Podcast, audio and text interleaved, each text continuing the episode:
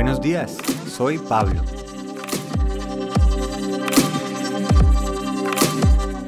Y les voy a contar la historia del cien pies.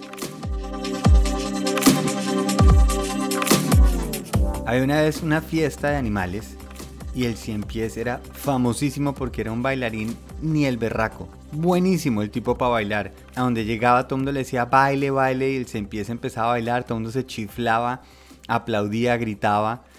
Pero había un sapo, todo celoso y envidioso, y le dio jartera toda la atención que estaba ganando el cien pies. Y dijo, espere verá, me lo voy a tirar. Se quedó pensando, se quedó viéndolo durante la fiesta y se le acercó y le dijo al cien pies, oiga, cien pies, lo felicito, usted baila increíble. Venga, pero dígame una cosa, usted empieza con el pie 46, el 83 o el 12. Y se lo tiró. Hay veces que lo mejor es no pensar. Cuando estamos diciendo que vamos a pensar, realmente estamos diciendo que nos vamos a enfocar en la parte racional de nuestro cerebro, ese neocórtex, que es la zona más grande de nuestro cerebro. Pero no obligatoriamente estamos haciendo el mejor uso de nuestra herramienta. Las neuronas no solo están en nuestro cerebro, también hay neuronas en la médula espinal y en el ganglio que se encuentra dentro del sistema digestivo para ayudar a procesar los alimentos que tomamos. En los nervios también hay neuronas que nos ayudan a poder sentir cambios de presión, de temperatura y, por ejemplo, mover nuestras extremidades sin tener que estar viéndolas. ¿No les ha pasado que están en un momento en que saben algo pero sin saber por qué lo saben? Algunas personas llaman a esto intuición.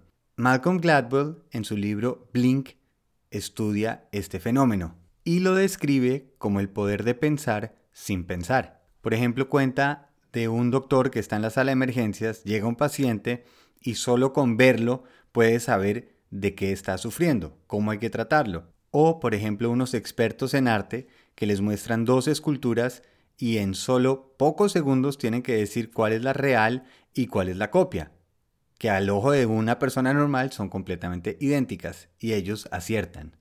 Lo primero que él dice es que hay que tener diferencia entre una intuición no entrenada, pues puede basar nuestras respuestas en estereotipos y prejuicios. Lo importante es la experiencia. Un doctor que ha trabajado muchos años simplemente está almacenando una cantidad de información que puede acceder en milisegundos y puede llegar a una solución simplemente porque la tiene intuitivo, pero basado en la experiencia. De la misma manera que los expertos en arte, luego de haber visto durante años y años esculturas de la época del siglo XVIII italiana, pueden notar pequeños detalles que simplemente el cerebro le dice rápidamente algo no está bien.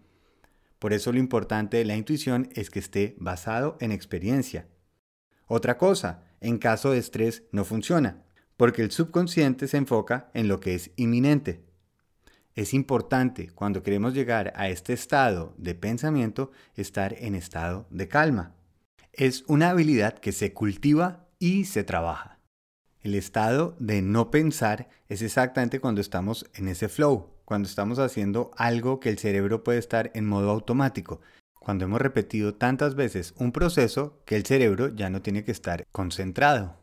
El músico no tiene que repasar las escalas, el matemático no tiene que hacer las cuentas de la tabla de multiplicar, el médico no tiene que revisar el texto. Cuando confiamos en nuestra intuición, es la intuición informada, precisamente esa que se aprende con el proceso, haciendo, entregando ese trabajo generoso día tras día. El cien pies no sabe con qué pie empieza, el cien pies simplemente los baila porque ha bailado y bailado y bailado. Así que la próxima vez que estén buscando una respuesta, no obligatoriamente la mejor alternativa es sentarnos a usar esa frente hasta que nos dé dolor de cabeza. Es permitir utilizar todas las neuronas, estar en un estado de calma para utilizar todos los recursos con los que cuento no solo en mi cerebro. Eso es lo que diferencia la opinión de un experto, que está basada en una práctica, en un proceso, y por eso puede llegar a respuestas de manera mucho más inmediata que los otros que no han practicado. El cien pies aprendió a bailar porque contó tanto que ya no necesita contar.